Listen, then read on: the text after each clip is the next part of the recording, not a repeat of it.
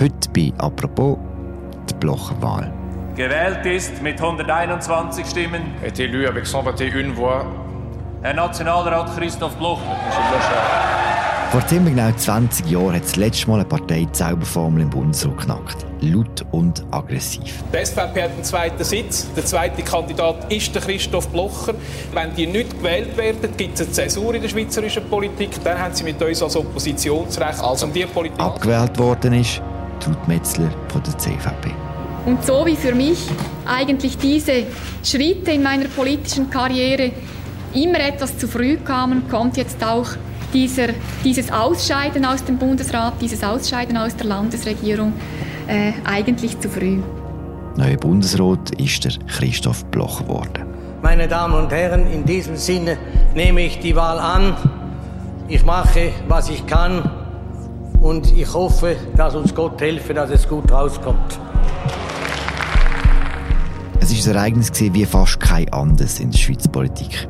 Die Auswirkungen davon spüren wir bis heute, bis zur aktuellen Bundesratswahl. Und um diese Auswirkungen besser zu verstehen, schauen wir heute 20 Jahre zurück. Wir machen es mit Markus Häfliger, wie so häufig, wenn es um Schweizer Geschichtsthemen geht. Mein Name ist Philipp Loser und das ist eine neue Folge von «Apropos» im täglichen Podcast vom «Tagesanzeiger» und der Redaktion der Medien. Hallo Markus. Hallo Philipp.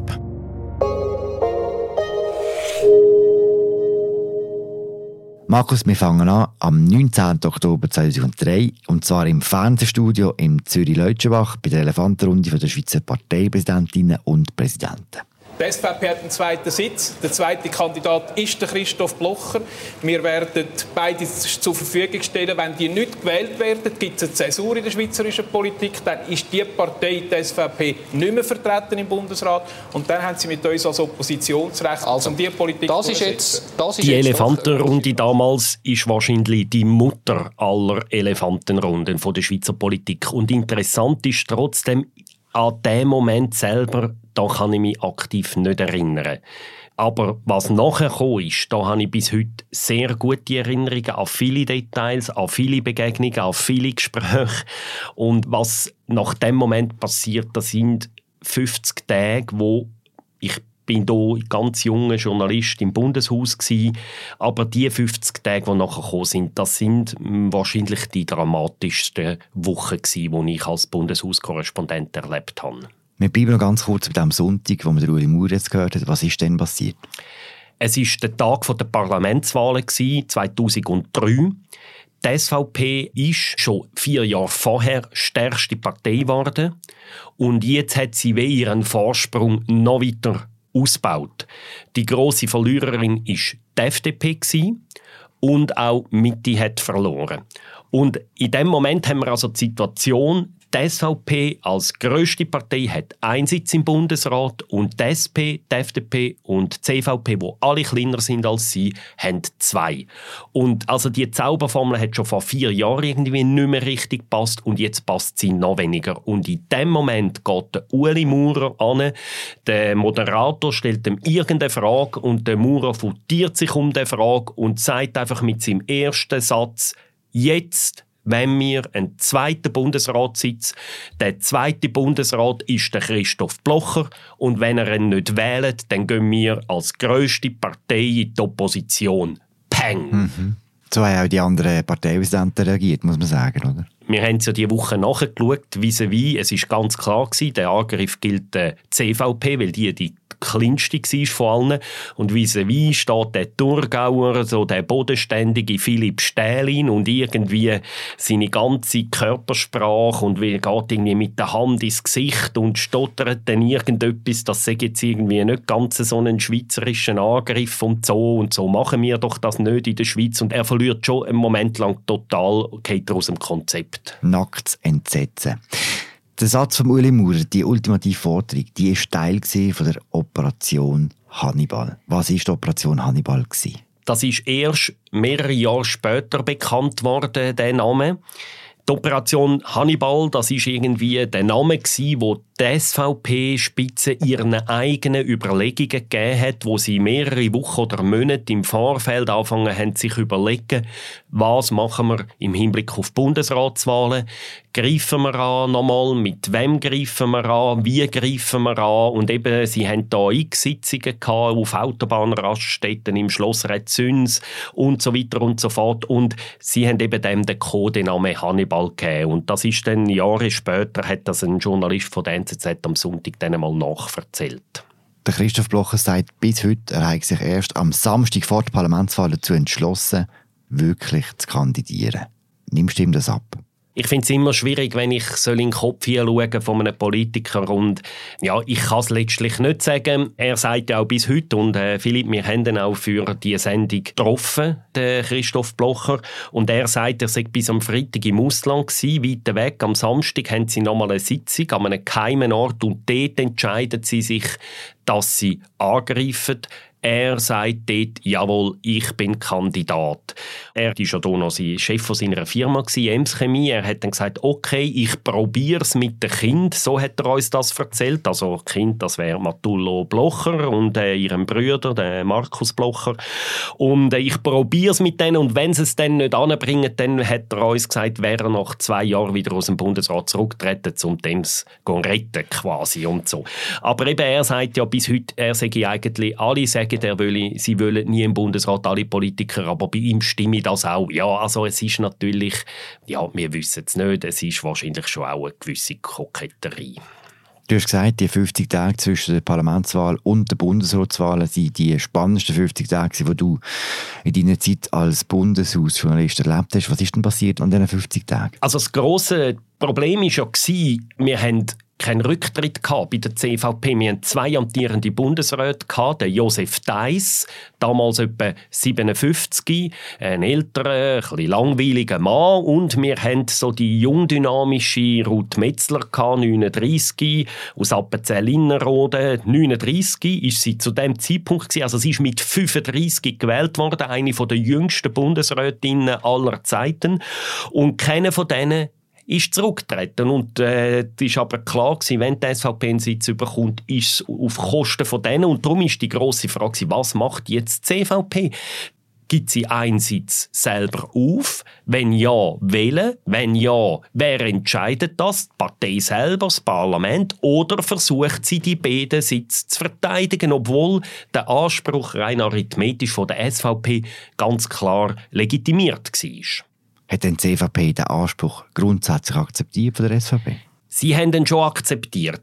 Aber sie haben gesagt, ja, wir kennen es, das ist ja das, was wir jetzt auch die ganze Zeit hören, wir wählen keine amtierende Bundesräte ab, wir könnten in vier Jahren ja noch mal schauen.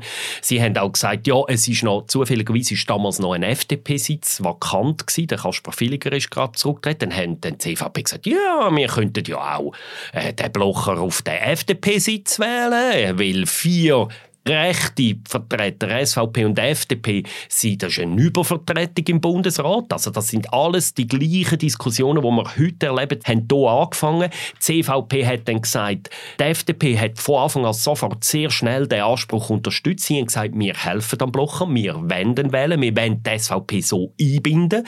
Und was da sehr interessant ist, was sagt heute Thierry Burkhardt bezüglich ihren beiden Bundesräten, die ja auch unter Druck sind? Er sagt heute in Interviews, hat er bei uns gesagt, man solle Bundesrat nur bei einer Vakanz soll man anfangen, äh, Zusammensetzung vom Bundesrat ändern. Damals hat die FDP ganz eine andere Linie gehabt. Es hat keine Vakanz gehabt und sie haben trotzdem gesagt, wir müssen jetzt einen SVPler wählen auf Kosten von der CVP.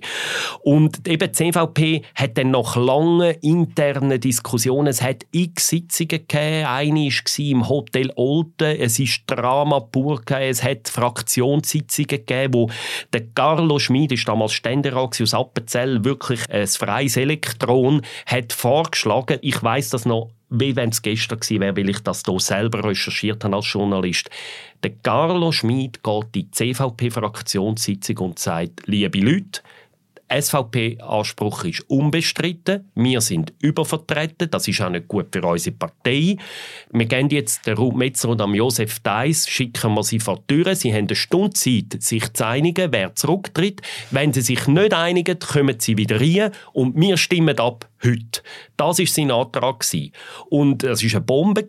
Er hat verloren. Er hat, glaube ich, vier oder fünf Stimmen gemacht und was sehr interessant ist, einer von denen, der dem Vorschlag damals zugestimmt hat, dass man selber verzichtet, ist heute noch im Parlament. Es ist der Gerhard Pfister, damals frisch gewählter neuer Nationalrat aus dem Kanton Zug, Jungspund, heute Präsident von der Mittepartei, also der Nachfolgerpartei von der damaligen CVP. Also ist abgelehnt worden. Die Partei hat gesagt, wir verteidigen beide Sitze. Der Hauptgrund für das ist, da bin ich heute überzeugt, das haben wir auch jetzt wieder Gespräche bestätigt, wo wir geführt haben für den Rückblick. Die Partei hat einfach schlicht Angst gehabt vor dieser Zerreissprobe. Sie hat gewusst, wenn wir uns müssen entscheiden zwischen dem Deiss und dem Metzer, dem verjagt unsere Partei. Was sollen wir machen? Wir haben Frau gegen Mann, Jung gegen Älter, Westschweiz gegen Ostschweiz, ein bisschen Zukunft und ein bisschen Vergangenheit, wenn man jetzt rein das Alter anschaut. Sie haben gewusst, das wird eine Zerreissprobe. Die Parteileitung hat Angst gehabt, dass die Partei das nicht überlegen würde. Und wir müssen auch faktischerweise sagen, vor so einem Entscheid ist vorher und nachher nie mehr Partei in der Schweiz gestanden. Was haben Sie denn gemacht? Sie haben eben gesagt, wir verteidigen beide Sitze. Wir vorne durch, oder? Vorne durch. Wir kommen vielleicht nachher zu dem. Wir müssen schnell sagen, die Strategie ist auch nicht a priori chancenlos gewesen. Die CVP und die Linke haben zu dem Zeitpunkt 125 Stimmen im Parlament. Die SVP und die FDP, die den Blocher-Anspruch unterstützt haben, haben 121 gehabt. Also wenn Mitte links geschlossen stimmt, können sie den Angriff abwehren. Aber wenn wir wissen am Schluss, es hat halt nicht gelangt, weil gewisse Leute ausgeschert sind. Von einem wissen wir es. Der Karl Schmid hat das öffentlich gesagt, dass er Blocher gewählt hat. Und es kann auch sein, dass bei der Linken der ein oder andere hat, wo aus irgendwelchen, vielleicht auch staatspolitischen Überlegungen Blocher gewählt hat. Wir kommen zum Wahltag. Es ist 10. Dezember 2003. Vor der Bundesratswahl, das ist heute auch noch so, gibt es Fraktionssitzungen. Und Du hast vorhin gesagt, vorne durch will die CVP beide Sitze behalten. Jetzt hast du aber ein Buch mitgebracht. Ich sehe es vor dir liegen. Das heisst Grissini und Alpenbitter. Das ist äh, so eine Art Memoire von der äh, Ruth Metzler.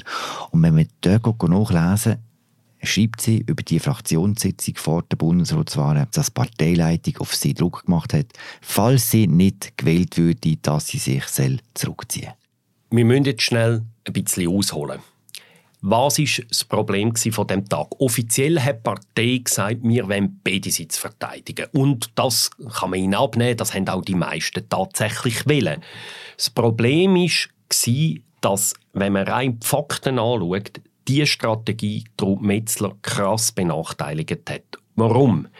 Wenn wir wissen, werden ja Bundesräte nicht gleichzeitig gewählt, die sieben, sondern eine nach dem anderen.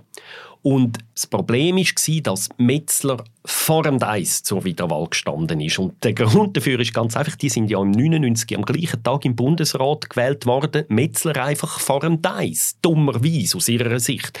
Das hat bedeutet, dass sie jetzt 2003 vor dem Deiss zur Wiederwahl gestanden ist. Weil also, sie amtsälter ist. Weil sie ein bisschen amtsälter, ein paar Minuten oder eine halbe Stunde amtsälter ist. Und dann die SVP hat immer gesagt, wir greifen nicht den Metzler-Sitz an, wir greifen den CVP-Sitz an, aber wir greifen einfach beim ersten CVP-Sitz, der zur Wahl steht, greifen wir an.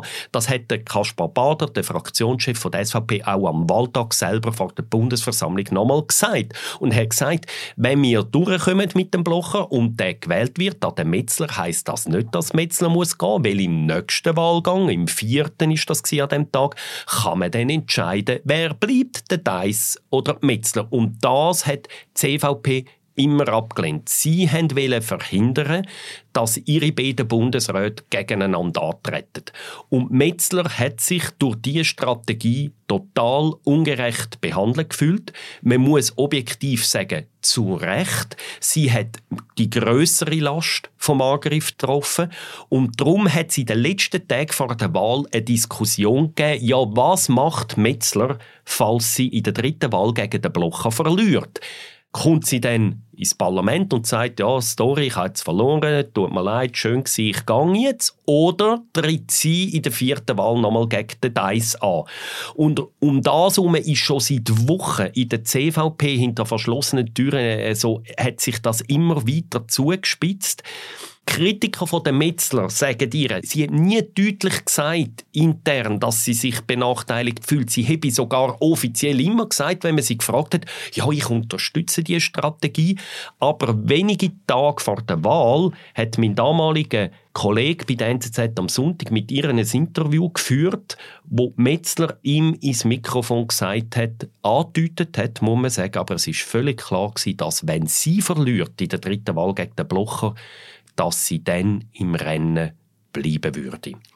Also wir gehen jetzt zu dem 10. Dezember. Was passiert am Mittwochmorgen im Bundeshaus?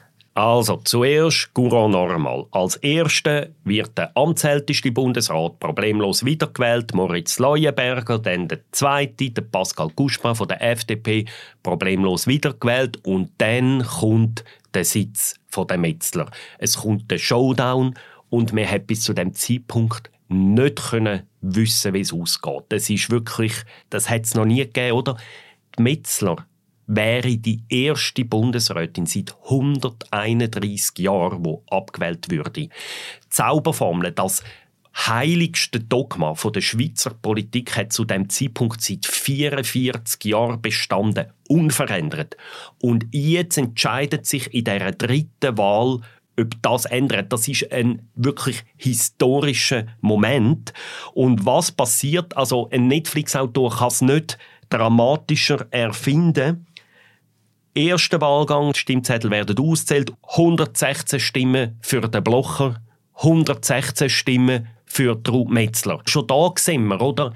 Mitte links hat 125 Stimmen, das heißt, sie macht schon neun Stimmen nicht, oder? Wo entweder leer einlegen oder irgendwie ungültig, wo irgendwie einen Fantasienamen draufschreiben. Es fehlen ihr da neun Stimmen. Mitte links hat sie in der Hand gehabt, Metzler wieder zu wählen.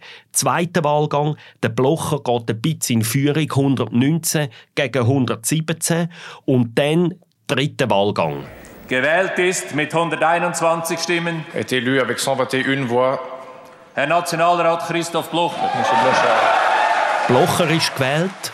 Der Moment, oder der Blocher ist für große Teile von der Schweizer Politikerelite der Teufel gewesen, oder? Und für die Bevölkerung auch, muss man sagen. Für oder? Teile von der Bevölkerung. Er ist der, wo gut zehn Jahre vorher der EBR gekillt hat gegen die gesamte Schweizer Politelite. Er ist der, der die SVP von einer mittelgroßen Partei zu der grössten Partei gemacht hat. Er ist der, der die Bürgerlichen vor sich hertrieben hat. Er ist der, der die FDP verhöhnt hat, Mitte verhöhnt hat und jetzt ist der Politiker, der umstrittenste Politiker von den letzten 50 Jahren, ist jetzt im Bundesrat. Das ist wirklich, das hat das Land erschüttert in dem Moment.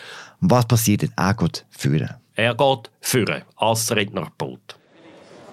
Meine Damen und Herren, ich gebe mir keine Illusionen hin. Die Wahl meiner Person stammt, entstammt verschiedenen Motiven. Aber ich werde versuchen, alles, was in meiner Kraft steht, in dieser Regierung zu bewirken, dass wir die großen anstehenden Probleme des Landes, die ich als größer bezeichne, als sie allfällig angenommen werden, gelöst werden können. Meine Damen und Herren, in diesem Sinne nehme ich die Wahl an. Ich mache, was ich kann und ich hoffe, dass uns Gott helfe, dass es gut rauskommt. Blocher ist gewählt, er hat Annahme der Wahl erklärt, er hat dem Herrgott gedankt. Was passiert denn? Die CVP-Spitze ist brutal nervös gewesen, weil sie haben nicht so genau gewusst, was jetzt Trud Metzler macht. Oder erwartet wäre von ihrer Worte, dass sie jetzt, sie ist in ihrem Büro, sie verfolgt die Wahl am Fernsehen und sieht, dass sie abgewählt wird. Und die CVP, was wir wissen, ist versucht, man glaubt noch aus der Wandelhalle ihre anzuleiten, was passiert jetzt oder schon ein bisschen vorher, was machst und so. Sie macht in dem Moment nichts. Sie bleibt ihrem Büro. Dafür macht der Fraktionschef der CVP etwas. Das ist damals der Jean-Michel China, junger Nationalrat, Hoffnungsträger auch von dieser Partei. Wir kennen ihn heute noch. Er ist heute Präsident der SRG.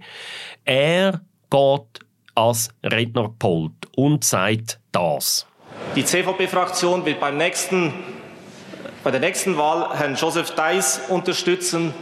Wir akzeptieren diese Niederlage. Ich wünsche und gratuliere Herrn Christoph Blocher zu seiner Wahl als Bundesrat und hoffe, dass er seine Aufgabe gut machen wird. Das war die Opferung von Ruth Metzler, dann, oder? Im Effekt ist das die Opferung von den Metzler. Man muss fairerweise wirklich objektiv sagen, fair wäre gewesen, wenn man jetzt gesagt hätte, okay, wir nehmen es zur Kenntnis, wir verlieren den Sitz, wir haben zwei amtierende Bundesräte, es ist jetzt ähm, am Parlament eine Auswahl zu treffen. Das wäre wahrscheinlich die fairste Lösung gewesen.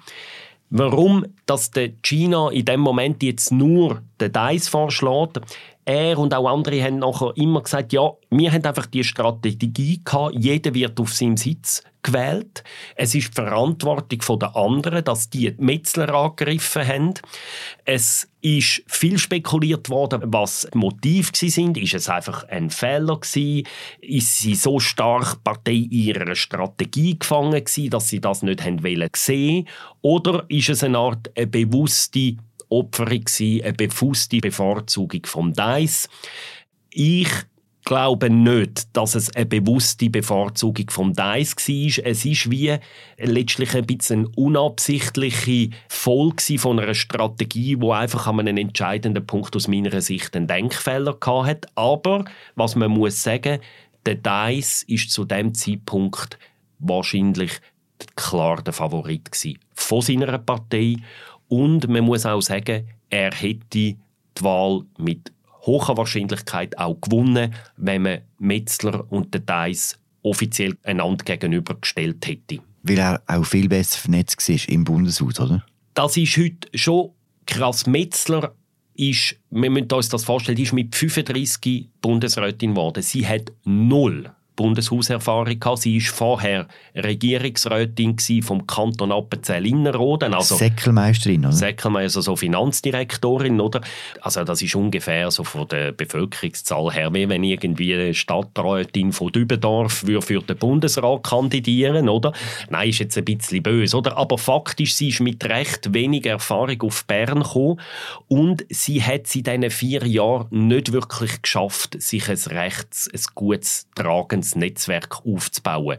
Sie hat solide Arbeit geleistet im Bundesrat, aber ihr hat immer den Ruf angehaftet, dass sie eine Technokratin ist, dass sie wenig politische Rücksichten nimmt, auch nicht auf ihre Partei, sondern einfach immer das Gefühl hat, sie mache das, was sachlich richtig ist. Was eigentlich eine ehrenwerte Position ist für eine Politikerin, aber halt auch nicht so erfolgsversprechend. Also ein Beispiel ist, dass sie wenige Monate vorher eine Vorlage vorgelegt hat für ein strengeres das Waffenregister. Und ich meine, da hat sie schon große Teile von ihrer eigenen Parteibasis verärgert. Also das ist einfach wie ein Beispiel, oder? Du gehst wenige Monate vor so einer heiklen Wahl, tust du noch so eine schwierige Vorlage präsentieren, ist wahrscheinlich einfach schlicht nicht sehr geschickt. Und der Dice ist viel weniger der Strahlemann gewesen, als sie wirklich so eine Strahlefrau war. Also, wo sie 99 gewählt worden ist, das ist wirklich eine Sensation gewesen. Das ist eine junge Frau gewesen, eine neue Generation. Es ist irgendwie, da hat man das Gefühl gehabt, da brechen irgendwie Krusten auf in dieser trockenen, langweiligen Bundespolitik. Aber der Deiss ist einfach schon jahrelang Parlamentarier gewesen. Er ist Preisüberwacher gewesen. Er hat einfach gewusst, wie der TÜV läuft. Und ich würde es so sagen, wenn der Dice vor der Wahl gestanden ist, über mit einem einflussreichen Parlamentarier oder sonst jemandem geht, zu Mittagessen oder ob er soll nochmal 100 Seiten Akten lesen dann ist der Deiss zu Mittagessen und Metzler ist Akten lesen. Oder? Und das hat ihr dann geschaut. Und dann kommt eben dazu, ich habe vorher das Interview erwähnt, das hat ihr in der CVP ihrer eigenen Partei die letzten oder einen grossen Teil der letzten Sympathien gekostet. Und sie hat darum auch ihrer Partei zu dem Zeitpunkt fast niemand oder nur noch eine sehr kleine Hausmacht gehabt. Und es gibt eben noch einen anderen Grund. Auch die Linke, und das ist vielleicht sehr interessant, die Linke hat mehrheitlich Dice gewählt. Die Linke, die Frauenfördererpartei, als die sie sich versteht, die SP, hat, das wissen wir, das ist plausibel, hat mehrheitlich den älteren Mann gewählt und nicht die jüngere Frau. Das ist ein weiterer entscheidender Grund für die Abwahl von der Ruth Metzler. Die Konsequenz ist, sie wird abgewählt und zwar bei der Wahl 4 beim Joseph Deiss. Eben, dass sie erst jetzt kommt, zeigt, sie hat letztlich den Showdown mit dem Josef Deiss noch gesucht in der vierten Wahl. Sie braucht einen Moment, bis sie von ihrem Büro übergelaufen ist in den Parlamentssaal. Es gibt ein ikonisches Bild von dem Moment. Ruth Metzler kommt auf der Seite, wo die SVP sitzt, rein. Man sieht dort so Leute wie der Peter Spuler oder der Ueli Schlür, der Christoph Mörgeli, wo dort sitzen auf dem ikonischen Bild. Sie läuft an denen vorbei und ich glaube, der Auftritt, wo Ruth Metzler in dem Moment macht, ist wahrscheinlich einer der eindrücklichsten Auftritte, wo von einer Schweizer Politikerin oder einem Schweizer Politiker gesehen haben. Sie kommt ihr auch, wenn man das Bild, das ich jetzt hier beschreibe, anschaut, sie wirkt gelassen, sie wirkt selbstsicher, sie kommt führen und dann haltet sie die Rede. Diese Aufgabe war faszinierend und ich habe mich mit vollem Elan und voller Freude eingesetzt. Sie haben mir die Möglichkeit gegeben, bereits im jungen Alter wichtige und anspruchsvolle Herausforderungen in diesem Staat, in unserem Staate anzugehen. Dazu gehörte auch die Befriedigung, zahlreiche Volksabstimmungen zu gewinnen. Ich danke Ihnen. Und mit dieser Erklärung sind 40 Jahre Zauberformeln vorbei. Genau, die CVP hat jetzt nur noch einen Sitz, bis heute. Die SVP hat neu zwei. Ähm, und eben vielleicht noch ganz schnell, der Auftritt von der Metzler, das haben fast Freund und Feind haben den sehr, immer gewürdigt als sehr souverän. Sie hat dann noch gut zwei Wochen zum Büro räumen und der Christoph Blocher übernimmt von ihr. Geht auch sehr souverän im Vergleich zu dem, was vier Jahre später passiert mit Christoph Blocher, aber das ist das Thema für eine andere Sendung. Es ist ja nicht nur für Ruth Metzler ein da gewesen, sondern ganz allgemein für die Frauen in der Schweizer Politik. Wir müssen noch einen kleinen Exkurs machen. Ich habe das vorher kurz erwähnt. Es ist ja noch ein FDP-Sitz vakant. Genau. Und dort haben wir zwei Kandidierende, nämlich die Bernerin Christine Berli und der Appenzeller Aussenrotner Hans-Rudi Merz.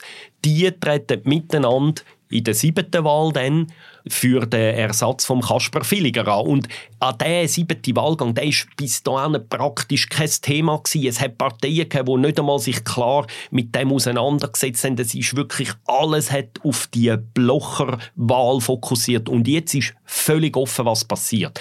Wir haben jetzt also eine Frau ist abgewählt. Es gibt noch eine Frau, die wiedergewählt ist, nämlich Micheline Galmire, ist noch im Bundesrat. Und dann ist die siebte Wahl und es steht wieder eine Frau gegen einen Mann zur Debatte. Christine Beerle gegen Merz und jetzt passiert etwas, was im Rückblick auch sehr spannend ist. Es wird nämlich der März gewählt. Und das ist aus mehreren Gründen interessant. Der März ist deutlich rechter positioniert als Berli und er ist, wie gesagt, nochmal ein Mann.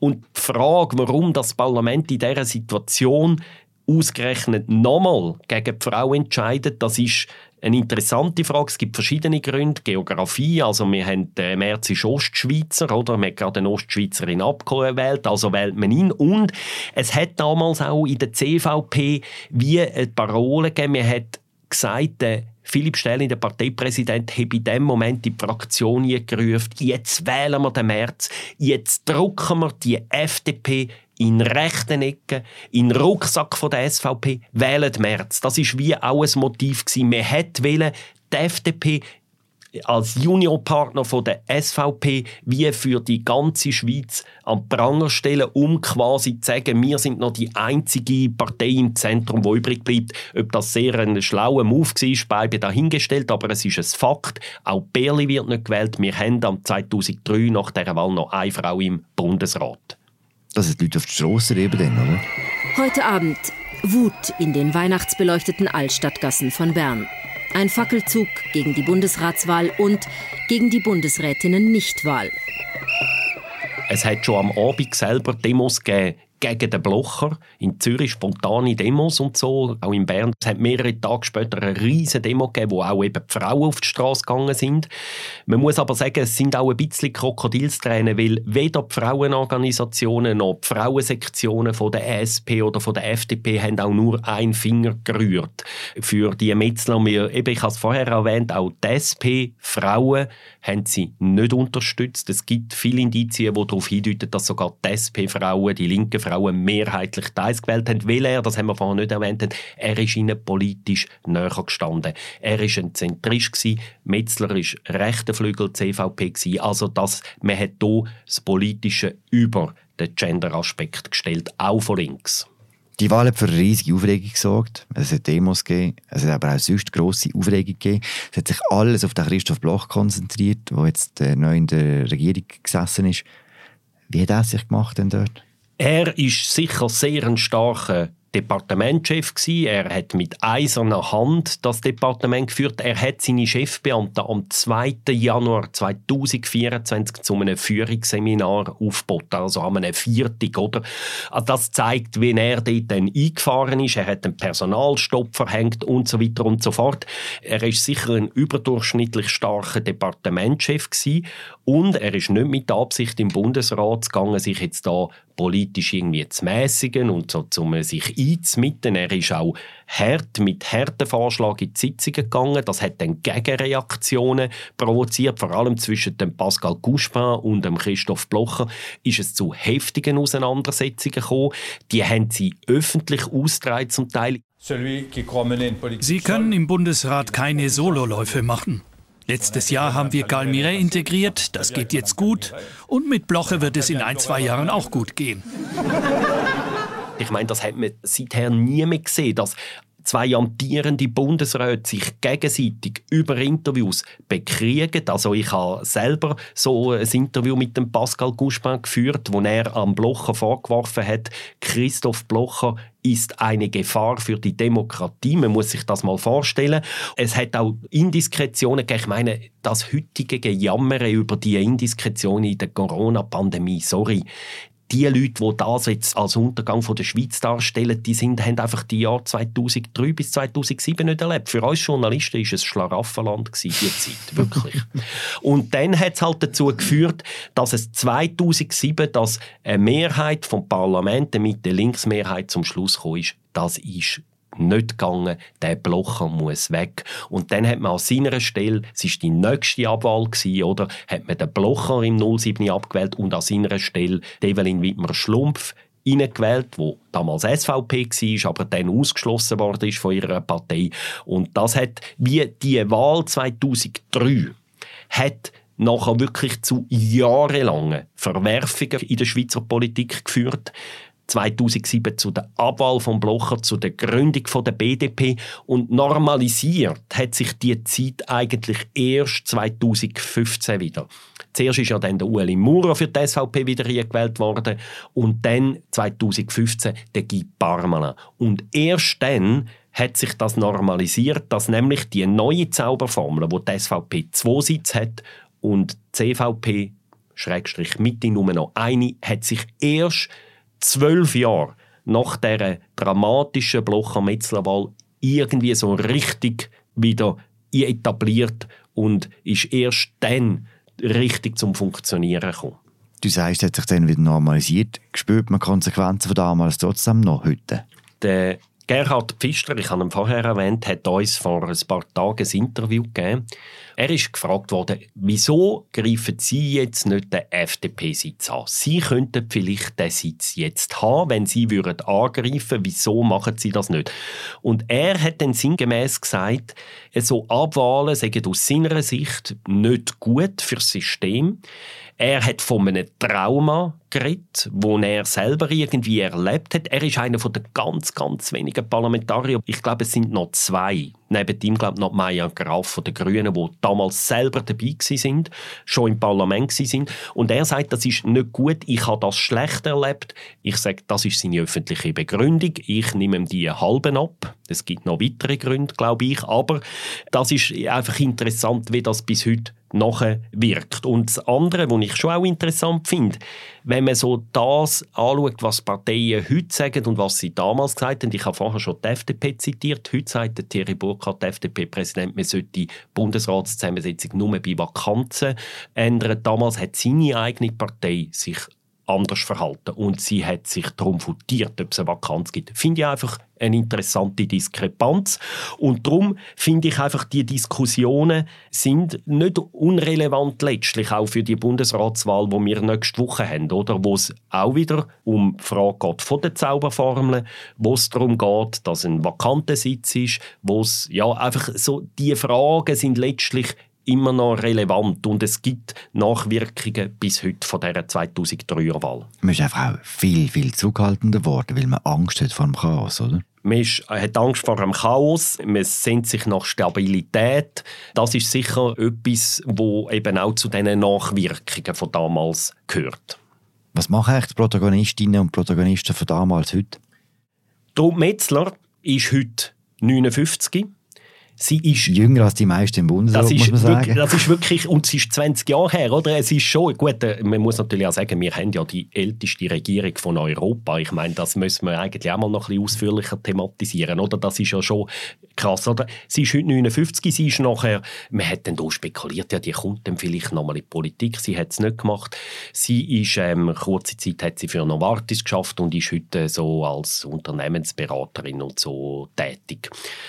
Der Josef Deiss hat gewonnen, hat den Sieg davongetragen, hat können bleiben, aber er ist nur drei Jahre später nachher selber zurückgetreten. Also es ist letztlich ein, ja, man fragt sich schon, warum man sich so sehr an die Macht geklammert hat, wenn, man sich, wenn er dann später so kurz darüber aber selber zurückgibt. Was sehr interessant ist, im Fokus der damaligen Diskussionen bei der CVP sind der Philipp Stählin, Präsident, und der Jean-Michel China, Fraktionschef, gestanden. Und die beiden Männer sind nachher sehr stark kritisiert worden, auch für ihre Strategie. Der Stählin ist am Tag nach der Bundesratswahl zurückgetreten. Der China ist gleich darüber aber, hat er sich in die Walliser Regierung äh, wählen lassen. Sie haben schwere politische Blessuren davongetragen durch die Ereignisse. Wer unbeschadet aus dem hervorgegangen ist, ist Doris Leuthardt. Sie war damals Vizepräsidentin der Partei, hat sich aber in diesen ganzen Viren stark zurückgehalten. Und sie ist eigentlich die einzige aus dem Führungspersonal, die das unbeschadet überlebt hat. Und dann ist sie nachher wie Phönix aus der Asche ihrer Partei aufgestiegen, ist zuerst Parteipräsidentin geworden und gleich darüber ab nach dem Rücktritt von Deiss. Dann Bundesrätin, wo sie ja sehr lang geblieben ist, sehr lang nachher das absolute Aushängeschild von ihrer Partei war. Also auch ihre spektakuläre Karriere ist aus dem Scherbenhaufen heraus entstanden der junge Nationalrat aus dem Kanton Zug, der Gerhard Pfister, der ist nachher irgendwann Parteipräsident geworden, hat seine Partei neu erfunden und hat jetzt letztlich das mittelfristige Ziel, den Sitz, den sie damals verloren haben, zurückzuerobern. Der Christoph Blocher ist, wie gesagt, 2007 abgewählt worden. Er ist inzwischen äh, 83. Er ist nach wie vor sehr fit, bewundernswert fit im Kopf und so. Und er nimmt auch bis heute, wie wir alle wissen, noch Einfluss auf Politik. Er hat ja jetzt gerade im Hinblick auf die Bundesratswahl von der nächsten Woche gesagt, eigentlich sollte man nicht einen von den beiden offiziellen SP-Kandidaten wählen, sondern irgendeinen Zuschöpfer. Also er mischt immer noch gern mit, auch von der Seitenlinie. Und mit dem schließt sich der Kreis zum Uli Maurer, der mal vor 20 Jahren ziemlich genau das Gegenteil gesagt hat. Danke, Markus. Danke dir, Philipp. Das war sie, unsere Folge zu 20 Jahren Blocherwahl, um was nachher passiert ist. Das war sie mit der Woche von «Apropos». Die Sendung wird moderiert von der Media Gabatuller und von mir, Philipp Loser. Produziert werden wir von Tobi Holzer, Noah Fendt, der Sarah Spreiter und der Laura Bachmann. Ich wünsche euch allen ein schönes Wochenende. Wir hören uns am Montag wieder. Ciao zusammen.